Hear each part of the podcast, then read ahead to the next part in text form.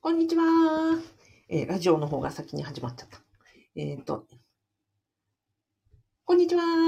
え公務員が職場で言えない話を聞く人、アビコカズミと申します。現在、ラジオと YouTube で同時ライブ配信を行っております。このチャンネルでは、公務員が職場で言えない、えっ、と、副業の話、人間関係のお悩み、そして辞めたい話などを解決するチャンネルです。えっ、と、今日はですね、うんと、公務員の副業の話ですね。あの、ちょっと残念なニュースで、うんと、札幌市のえー消防士の方が、えっ、と、風俗店で、えっ、と、要はダブルワークをして90万円を稼ぎ、それで、あの、て、え、ごめんなさい。うん停職3ヶ月の処分になったと。で、同日付で依願退職をされたという報道がありましたので、これが、の、についてお話をしたいと思います。うんと、い意味合いとしてはね、あの、その、ご本人の方を、なんかこう、揶揄するという意味ではなくて、うんと、なんですか、傷口に塩を塗るとかそういう意味ではなく、うんと、このね、あの、ことを受けて、じゃあ何がダメだったのか、じゃあどうすればよかったのか、うん、という話をしたいと思います。なので、えっ、と、この動画を見ていただきますと、えっ、とね、副業ペナルティのまとめをしたいと思いますね。結構ね、ここが、あの、わかりにくかったりするので、えっ、と、簡単解説をしていきたいと思います。で、えー今回のね、うんと、処分の内容を読み上げますね。札幌市の公式ホームページにて、札幌市え消防局職員の処分についてということで、えっと、事案の概要を読み上げます。非、え処分者は、令和4年6月から令和5年3月までの間、無許可で風俗店の受付業務に従事し、総額約90万円の収入を得て、え営利企業等への従事制限を定める、地方公民法第38条の規定に違反した。これが1個目のペナルティのその理由ですね。で、プラス2個目があります。このことは、信用失墜行為の禁止を定める地方公務員法第33条の規定に違反し、えー職消防職員としてあるまじき行為であるとともに、全体の報酬者たるにふさわしくない非行に該当するということで、えー停職3ヶ月となっており、えーますと。いうことです。なので、二つ、理由は今回の処分の理由は二つあって、要は、うんと、営利企業への従事制限、うん、なので、とずっと、えー要はダブルワークですよ。あの、これに、風俗店なのではなく、その営利企業なので、営利企業で、例えば過去にはですね、国の処分例では、うんと、ホテルですね。ホテルの、あの、清掃員としてアルバイトをしたとか、うんと、あとは、ですね、パチンコ店の店員として働いたとかですね、そういう営利企業に、うんと、非番、えっ、と、勤務時間外に、もうお給料をもらって、えーパートとかアルバイトとか、えーそういう形で働いていることを、が、まずはそもそも、えっ、と、地方公務員法38条の営利企業に、まあ、従業員としてずっとこう働いていると、要は公務員としての公平中立性、一企業の従業員である立場っていうのは、一企業のその営利のために働いてるわけなので、公務員という公平中立性で、どんな企業にも等しく関わらなくちゃいけないというところの、と、その、なんですか、相反する行為なのでダメですよということになりますと。で、えっ、と、だからこれは金額とかではなく、例えばこれ、10か、今回は10ヶ月間で90万円というお金なので、一月あたり9万円を、あの、稼いでいる、まあ、平均すればね、9万円という形ですが、よくご質問いただくのは、金額がダメなんですかっていうんですが、金額ではないんですよ。金額は、例えばこれが月1万円だろうが、毎月毎月、うんと、なんていうか、契約、雇用契約結んで、あなたの、えっ、と、当番は、例えば金曜日の何時から何時までが、えっ、と、勤務時間ね、みたいな感じで、うんと、担当した場合には、もう、こう、これは AD 企業の反復継続した従事制限になりますので、アウトということになります。で、二つ目が、あの、風、えあれですね。風俗店で働いた。うん、ホテルでもなく、パチンコ店でもなく、風俗店で働いたというところが NG だったというところですね。ここが、うんと、えっ、と、信用失墜行為が、に当たると。やっぱりね、あの、八百屋さんで働きましたというのと、風俗店で働きましたというのでは、やっぱりあの、同じ、同じその営利企業で、うんと、副業をした、で、ペナルティがあったとなっても、重みが違うよねということになります。でね、今回プラスして、やっぱりね、風俗店っていうのが、調べましたよ、私。あの、なんでこれ結構重いなと思ったんですね、今回は。長時間処分で言うと、4つの種類があって、えー開国、減給、定職、免職という、この軽い、軽い方から重い方に行くにつれて、えー開国、減給、えー定職、免職ですね。今回はこの定職で3ヶ月ということなので、あの、かなり重い部類に入ります。なので、りに2つの理由があって、さっきの、えー企業の従事違反と信用失墜行為だったわけです。で、プラスして、結構、あの、重いのは、おそらくですね、これ、利害関係にも当たるんじゃないかと、ここがポイントだったんじゃないかなというふうに思います。えー消防法を確認しましたが、えっ、とね、うんと、消防局、消防士さんって、うん、消防法の、なんだっけ、えっ、と、さっき、失火対象物。あの、要は消防法で、うんと、いろんな不特定多数の人が集まる施設においては避難経路を確保するために、あのね、消防の、何ですか、ベルが、あの、ちゃんとついてるかとか、避難のね、場所の通路が空いてるかとか、あの、消防点検とかをする、要は行政としての、あの、えー、許、許認可であったりとか、その、管理監督責任があると。ということで、その管理監督責任がある消防士という立場でありながら、この、うんと、消防法の、うん、対象である不衛法に関する、えっ、ー、と、あれですね、店舗はその消防法の点検の対象になるので、ここで言うその利害関係者に当たるよねというふうに思っていて、なので、うんと、ここもやっぱり職務上、うん、ここではまずいよねっていうところだったんじゃないかなというふうに思います。はい。で、よくあの勘違いされ、えー、あの安いのが、懲戒処分っていうと、何が何でもみんな辞めさせられるというふうに思っている方が多く、そうではないですよ。懲戒処分というのと、あと、あの刑事処分の懲,、えーと、懲役と、懲役の駅間違った。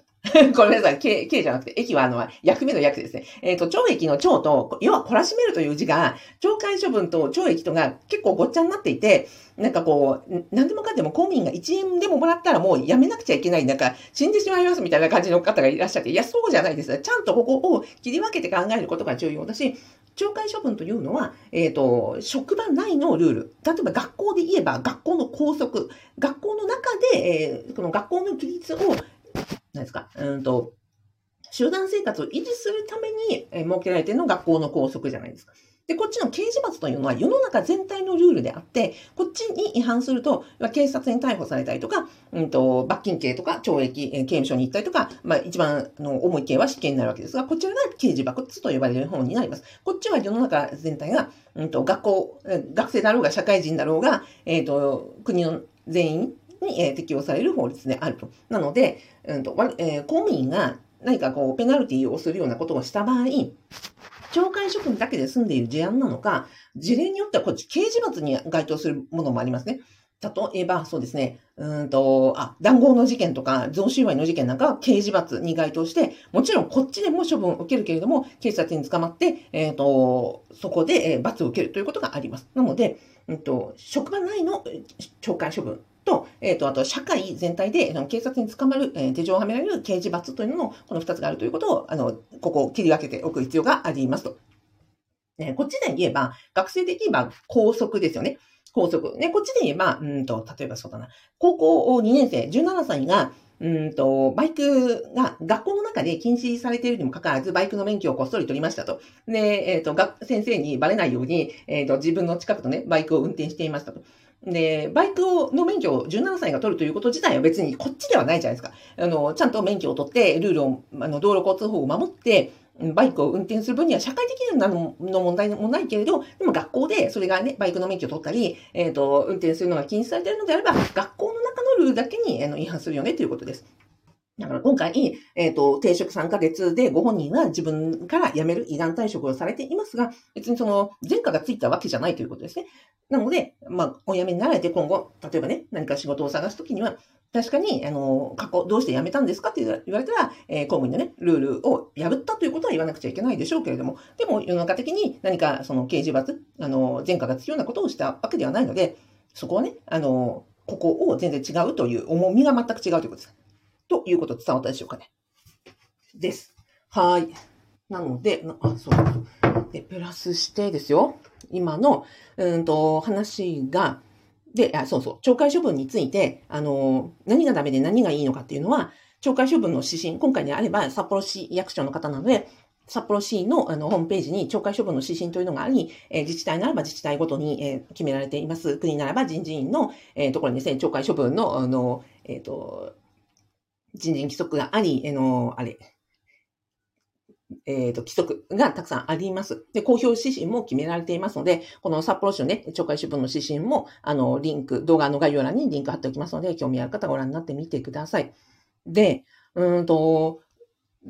公務員が1円ももらったらダメなわけない、えー、ダメということではないわけですよ。で、同じくその概要欄にリンク貼っておきますが、例えば国で言えば、えっ、ー、と、お金をもらうということが、ちゃんとルールルールを守った上では許容されており、で、なんならね、贈与等報告っていうのがですね、贈与というのは、うんと、送られるんですね。プレゼントを送るのを送るです。贈与は、えっ、ー、と、与えるですね。公務員が金品や、うん、と飲食物、物を受け取るっていうのはありで、で、しかも国の場合には、えっ、ー、と、贈与等報告といって、かん、えっ、ー、と、かん、課長級以上だ。課長級以上の方は、えっと、四半期に1回必ず、あの、5000円以上の金品を受け取ったら、あの、報告するようにっていうふうになってるんですね。で、私も庶務係長時代に、これを、うんと、報告取りまとめる方をやってました。管理職の人に、四半期に一度ですね、国家公務員倫理委員会からおお達しが来て、あの、職員の、管理職以上の職員のあの、贈与等報告をちゃんと確認をして、えっ、ー、と、医療なきよう報告するよう努められたみたいなですね、やつが来て、で、その課長級以上の方にメールバーっと送って、あの、ちゃんと忘れずに報告してくださいね、ということで、あの、回しました。そしたらちゃんと報告が上がってきて、例えば、うんと、管理職の方であれば、やっぱりね、お立場がいろいろあるので、いろんなところからその原稿のね、えー、あの原稿を書く依頼が来て、それに関して、うんと、報酬を名前もらいましたとか、ここから、あの、講演が、依頼が来て、こういう講演に行ったらば、そこで、例えば交通費と、あの、謝礼と、なんか応援とか出ましたとかですね。そういう、あの、贈与等報告を受けてました。それを全体、国全体の国家公務員で、あの、まとめたのが人事院の、えっ、と、贈与等報告、えー、という、あの、統計、まとめになっており、その中でもですね、指定職以上、まあ、トップオブトップですね、トップオブトップの人たちの、あの、提出状況についてまとめられていますので、こちらもリンク貼っておきます。ここでは、うんと、四半期で指定職以上の人が2万円、あ、待てよ、5000円以上のお金をもらったのは、えー、544件ですよ。544件の、あの、四半期で、えー、あり、この中でも127件は2万円以上の、えっ、と、金品を受け取っているというのがあります。なので、これを1年間に4倍すると1年間ですが、1年間で指定職以上だけで2000件以上、えっ、ー、と、2万円以上の受け取った案件で、えっ、ー、と、約、あれですか ?400 件、えー、480件、500件近くの、あの、贈与と報告、うん、金品を受け取っているというのが、もう表に出てるわけなので、別に1円もらったらダメだということではないということなんですよね。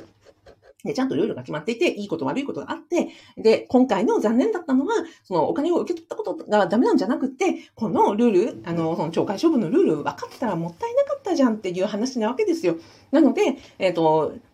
私が言いたいことは何かっていうと、副業の、公務員の副業を、えっ、ー、と、ルールを知らずに、今回のように、あの、懲戒処分になりたかったわけじゃないと思うんですね。なので、ちゃんとルール分かっていたら、うんと、避けられたあの副業であったし、お金を稼ぐことがダメなわけじゃないし、他にちゃんと合法的な方法があったじゃんっていうことでもったいないということ。逆に、えっ、ー、と、な、こういうね、ルールをちゃんと知らずに、あれもダメ、これもダメ、1円ももらったらダメっていうふうに、こう思い込んでいて、もうなんかね、そこが、あの、踏み絵のようにですね、あの、副業という負の字を言っただけですね、なんかね、あの、汚らしいものとか、あの、やましいことみたいに思っていらっしゃる方もいらっしゃって、それはそれでやっぱり機械損失なんですよね。ってちゃんと分かった上で、今みたいに、あの、偉いさんですら、そうやって、あのね、何百件も、えっ、ー、と、金品受領している事例があり、ちゃんと合法的にやれば、あの、お金をね、あの、得て、あの、ありがとうと、社会からありがとうと言われ、えー、お金をいただくことが可能なのに、そのルールも知らず、実態も知らず、いやいや、私なんて、のこうね、そういうところには、あの、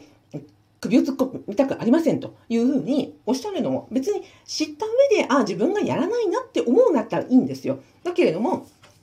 本当にご相談で多いのは、このルールをちゃんと調べもせず、知りもせず、あ、もう、もう絶対なんかそういうところ、あの、えっ、ー、と、